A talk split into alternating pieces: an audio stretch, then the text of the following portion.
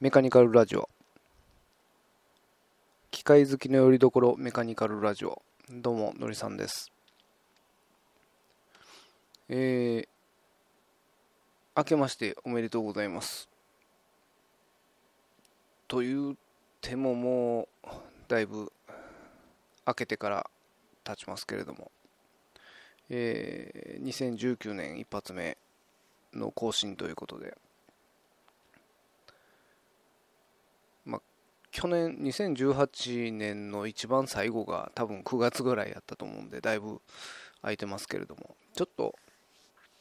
生活のリズムが変わったというかなかなか、えー、収録する機会タイミングがなくて、えー、もたもたしてましたけれども。あのー、11月ぐらいですかね。ちょっと車を買い替えまして、まあ、仕事用兼、えー、自家用兼、まあ、バイクも積みたいんで、バンにしたんですけれども。で、まあ、今年の冬は、まあ、ここら自分が住んでるところは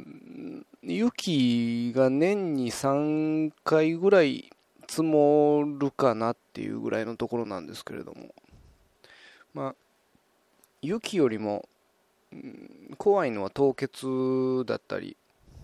えー、まあ、橋の上とかね、えー、雪も積もりやすいし、えー、凍結もしやすいんで、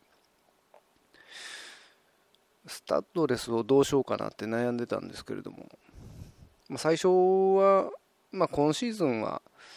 軽トラックが4区なんで、まあ、軽トラ、まあ、雪が降ったら軽トラで十分かなとは思ってたんですけれども、まあ、それでもこう子供の送り迎えとかで使う用事も結構ありますんでやっぱりいるかなということで。でちょいちょいあの、ネットオークションを見てえー、物色してたら割と安くでいい物件というかいい品物があったんで落札したんですけれども。それがまあ年末のことで、えー、12月の278日ぐらいだったんですかね、まあ、ほんで、え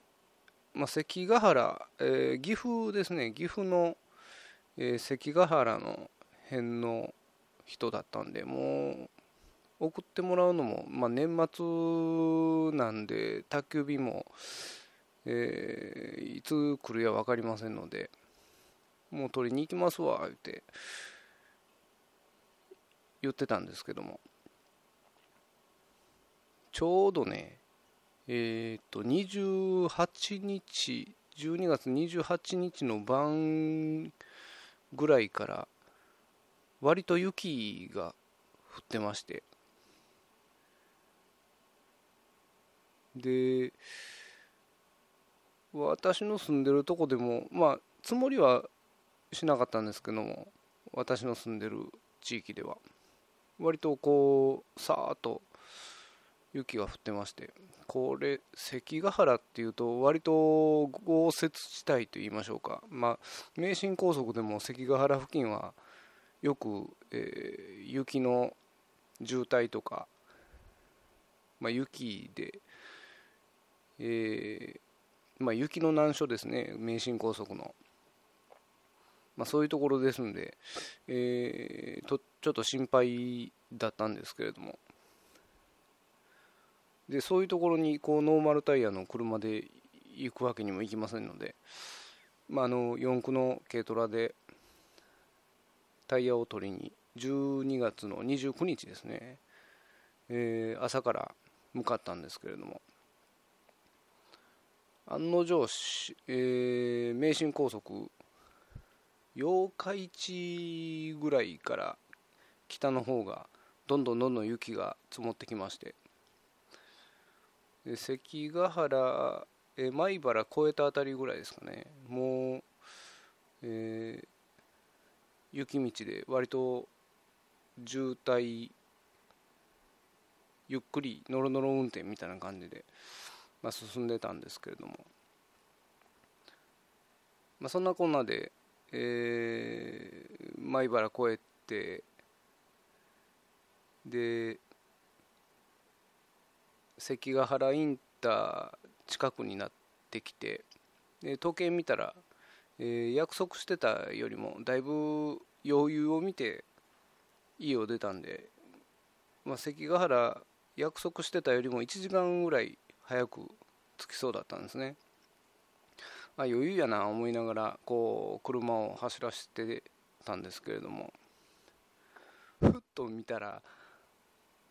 あの関ヶ原の出口を過ぎてたんですね。もう出口を過ぎた直後ぐらいに気がついてあっと思って。思った時にはもうあのー、インターから入ってくる合流の付近まで走ってましてあいたインター通り過ぎてしもた思って。まあ仕方ないんでもうまあ時間も余裕あるんでまあまあそんなに焦らずに次のインターで U ターンすりゃええわと思ってでそのまま行くと、えー、次が養老のサービスエリアがありましてそのサービスエリアにはあのスマートインターが併設されてますんで、まあの幸い ETC でえー、高速入ったもんですから、まあ、スマートインターから出れるわということで。で数キロ先の養老サービスエリアに、えー、入ってスマートインターから出ようと思ったらあの積雪のためにスマートインターの出口の、えー、除雪ができてないから利用できませんっていうふうに言われましてえー、って。まあまあまああの仕方ないと、ね、利用できないならまだ時間に余裕もあるんで、まあ、次のインターまで行こうやないかということで、えー、次が大垣のインターチェンジになるんですけども、まあ、そこまで、えー、車を走らせまして。で、まあ、順調に大垣インターを降りてで、まあ、料金所出てもうすぐ U ターンしてでまた、えー、ETC のゲートをくぐって高速に入ったんですけども何にも考えてなかったんですね。あのーえー、まあ、高速の本線から左へ出て、まあ、料金所出るんですけども、まあ、料金所出てすぐ U ターンしてまた、えー、ETC のゲートをくぐってこう道なりに入っていくと、えー、どっち方面どっち方面っていう選択肢がなくそのまま本線にスッと入っていって結局降りた時の本線にまた戻ってるっていう状態。あれ？あれ？あれ？どういうこと？どういうこと？とか思いながらよくよく冷静に、えー、カーナビの画面を見てみるとどうやら大垣インターは、えー、上り線と下り線の、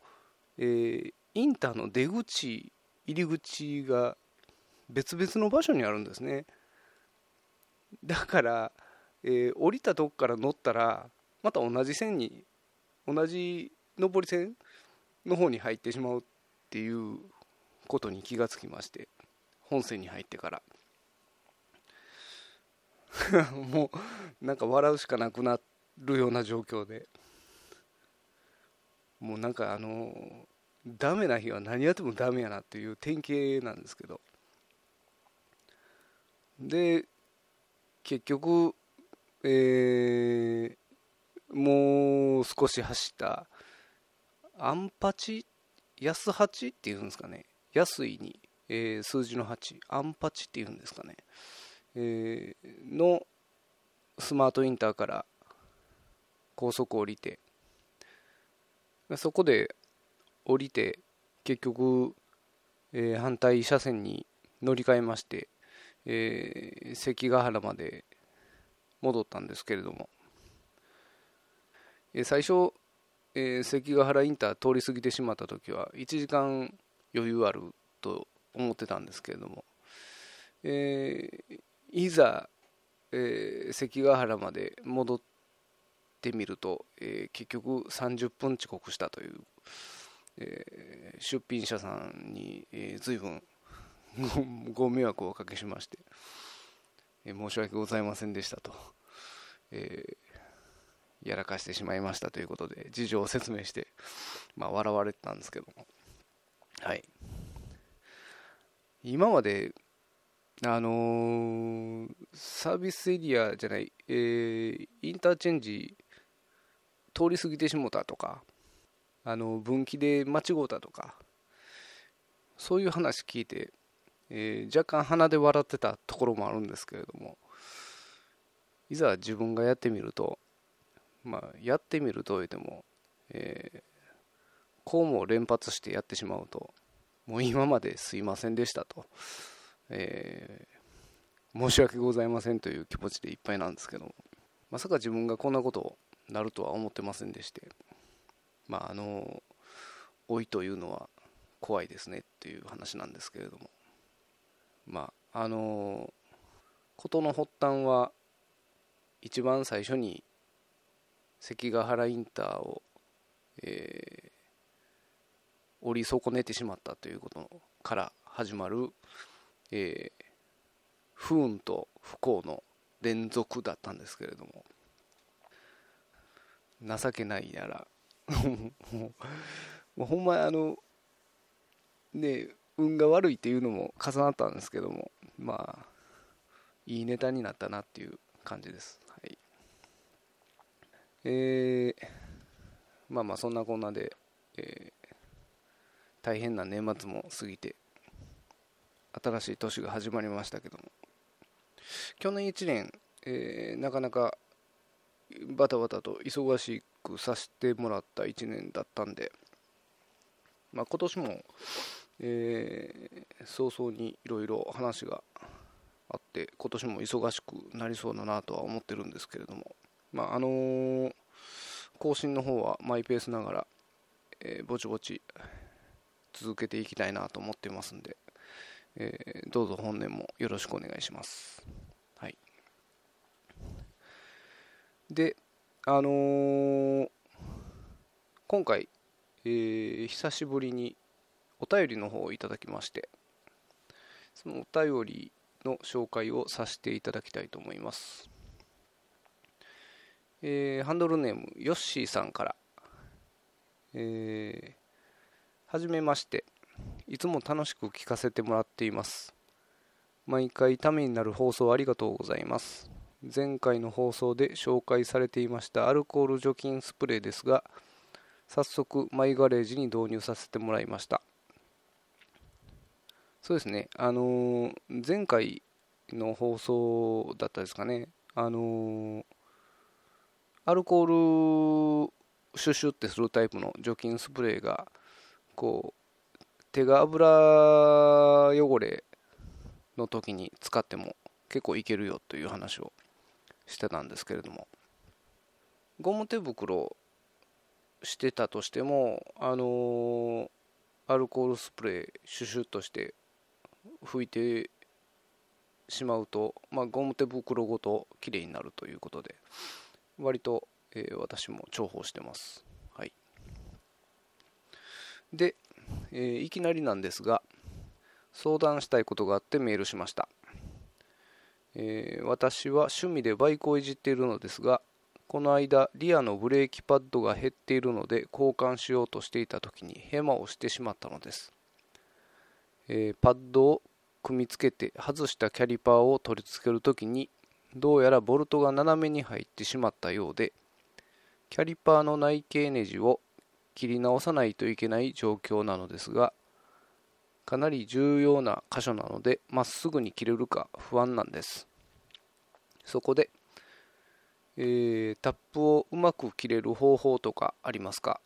えー、それと職人さんにこんなくだらないこと聞くのは野暮かもしれないですが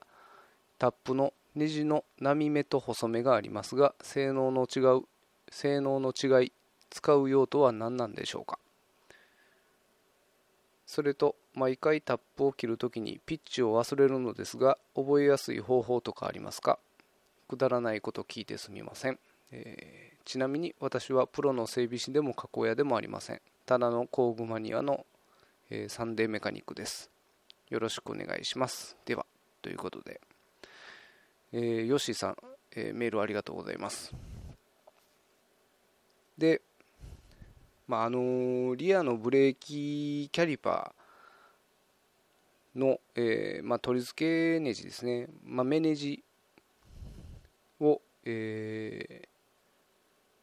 まあ、ボルトが斜めに入ったということでちょっとネジ山がボケてしまったような感じだと思うんですけれどもこれどうでしょうね。あの斜めに入ってしまってもうネジ山が潰れている状態どれぐらいダメージがあるかにもよるんですけれどもあんまりねあの傷んでいるネジの部分が多いようですとこうタップを上手に切り直したとしてもネジのかかってる部分が少ないのであんまりこうおすすめはレジの切り直しっっていうのでおすすめはできないんですけれどももしやるんであればあのヘリサートですね。あの修正ネジ山修正のヘリサートを埋めてしまうのが、まあ、一番確実なんだろうなとは思うんですけれどもヘリサートっていうのはあの、一回り大きなネジを切ったところへ、まあ、コイル状、まあ、スプリングみたいな感じのコイル状のものを、えー、埋め込んでいってネジを形成するっていうやつなんですけれども。ただちょっとあのー、サンデーメカーが、えー、それをするそのキャリパーを修正するために、えー、それを用意するっていうにはちょっとハードルが高いのかなっていう気もしますね。その一回り大きなネジを切るのにその下穴のドリルとヘリサートの専用のタップとでヘリサートを挿入する工具でヘリサートの現物ですね。そのコイル状のもの。それだけを用意しなくちゃいけませんので。ちょっと、えー、そこを修正するだけでそれだけ用意するのはちょっとコストがかかりすぎるので、まあ、近くでそういう加工屋さんがあるなら相談するのが一番手っ取り早いのかなっていう気がしますけどね。あの場所が場所だけに、えー、今ボケたネジを修正するっていうのはちょっとうん難しいかなと思うので、まあ、おすすめはヘリサートの修正ヘリサートでの修正ってなりますかね。でまあまああのちょっと本文の質問に戻るんですけれどもあのタップをうまく切れる方法っていうのですけれども、まあ、我々加工屋とか、えー、まあ、本職が、まあ、タップの穴加工をするのであるともうボール板タッピングボール板ですね。タップができる、えー、反転機構のあるボール板を使うんでもうまああの間違いなく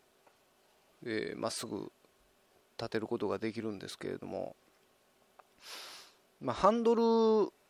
でする時もあるんですね。例えばボール板の懐、まあ、高さが足らなくて、えー、長手方向にタップを立てなくちゃいけない時とかそういう時は、えーまあ、ボール板ではできないのでハンドドリルと、えー、タップハンドルですね。それでタップを開けることがあるんですけれども、まあ、大体目で確認して垂直になってるかなっていうぐらいでやってますけれども要はねこう縦と横と90度見てやってだいたい触れてなかったらいけるのかなと。分かりにくいのはあのハンドドリルで穴を開ける時とかまっすぐ立ってるかどうかこう縦方向横方向から、えー、最低でもまあ2方向から、えー、見てやって大体の角度を合わせてまあ穴を開けるんですけれども結構ハンドドリルってあのま、っすぐ立てるのも大事ですけども、えー、ちゃんと毛がいてポンチを打ったところに、えー、からずれずにポンチ打った場所はちゃんと打ったとしてもそのハンドドリルの変な力のかけかけ具合でちょっと、えー、斜めにずれてしまったりとか横にずるずるっと横に移動してしまったりする場合がありますんで、えー、最初のハンドドリルでポンチの打ったところに当てて、えー、最初の掘り始めですね。穴の、えー、切り始めしばらくはと掘っては確認してちょっと掘っては確認してみたいな感じで、え最初はちょっと慎重にして。で大体こうドリルのこうテーパー部分が終わって型が入ったかなっていうあたりでそこら辺からこう直角を気にし始めて進んで掘り進んでいくっていう感じにしないと、えー、最初から直角を気にしてても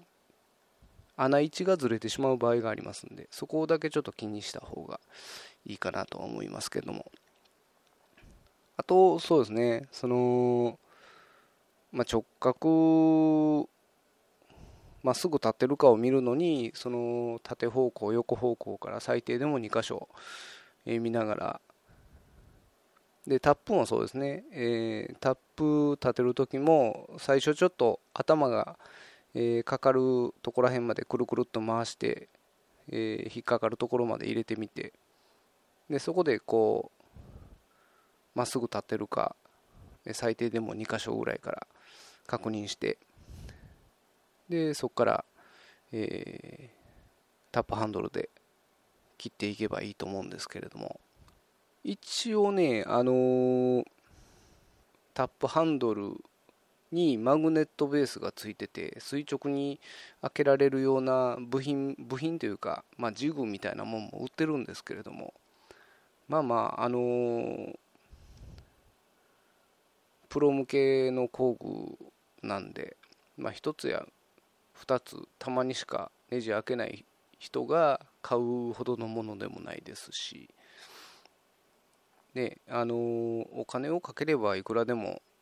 えー、そういうものはありますけれどもお金をかけずにっていうことであればもうまめに点検まめにこう無理せずちょっとずつ、えー、確認しながら掘り進んでいくっていうのが一番じゃないかなっていうふうに思います。はい、あとそうですねタップの、まあ、ネジ山の波目と細めっていうのがあるんですけれども、まあ、こネジ山波目と細めってどういうことかっていうと、まあ、普通のボルトナット、まあ、ネジにはこう溝が切ってあるんですけれどもその溝の間隔ですね間隔が、えー、細いやつがたまにあるんですね。特にあの車とかバイクでいうとブレーキ部品とか、えー、足回り部品に結構多いんですけれども、え、性能の違い、え、使う用途は何なんでしょうかということの質問なんですけれども、まあ、一般的に、あの細めを細めのネジを使う場所っていうのは緩みにくくしたいところとかえー、強度が欲しいところ。あとはこう微調整に使うところとか、まあ、そういうところが多いんですけれども、あのー、緩みにくいところと、えー、強度を確保したいところっていうのは、えー、ネジ山が、まあ、細めのネジっていうのはその波目普通のネジ山に比べてネジのピッチが細かい細かいんですけれども細かいっていうことはそのネジ山が浅いんですね。山の一つ一つの、えー、溝が浅いですからネジ自体の断面積っていうのは波目に比べて太くなる、えー、断面積は広くなる。っていうことですんでネジ自体の、まあ、合成は高くなるんですね。だから合成の欲しいところに、え細めを使う。っていうことですね。あと細めにすることで、まあ、接触面積が増えることによってですね、えー、まあ、締め付けた後も波目のネジよりも緩みにくくなるということ、まあ、そういうところら辺から、まあ、ブレーキ部品とか足回りによく使われることが多いんですけれども。あとまああの微調整が必要なところ。っていうのはこう、まあ、バイクでいうと車高調整であるとか、まあ、ネジによって微妙な位置関係を出してやるようなところですと、まあ、細めの方が合わせやすいと。いうことでそういうところに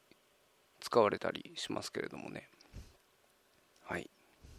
あと、えー、タップを切るときにピッチを忘れるのですが覚えやすい方法とかありますかっていう質問なんですけれども覚えやすい覚え方っていうのはどうでしょうかね。個人的には M6 はピッチ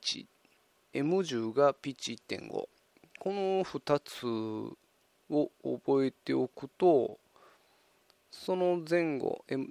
例えば M8 その間ですね M6 と M10 の間の M8 ですと1と1.5の間ですんで1.25で M12 ですと M10 の一回り上ですんで1.75で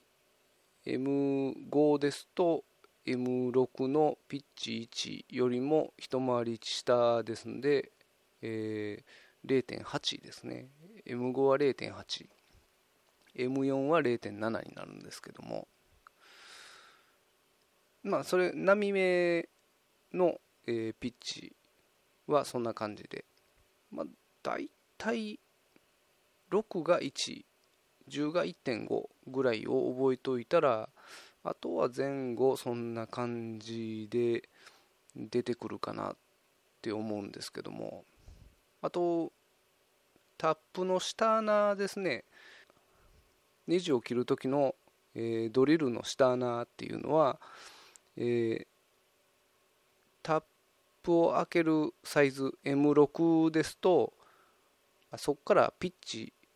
の位置を引いた 5mm の、えー、切りで下穴を開けると M6 のタップがちょうどいいと。